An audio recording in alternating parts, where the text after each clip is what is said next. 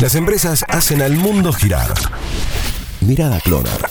Los espejitos de colores de aerolíneas.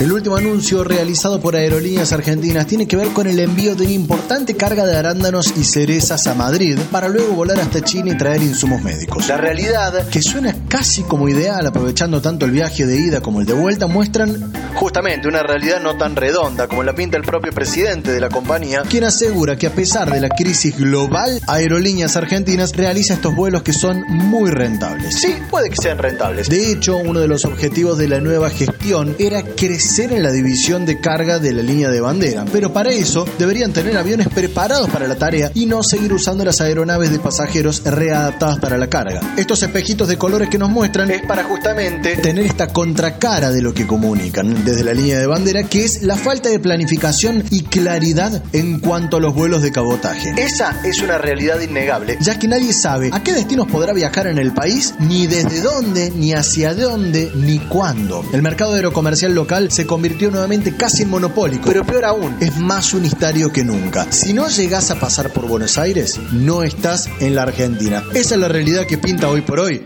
la línea de bandera.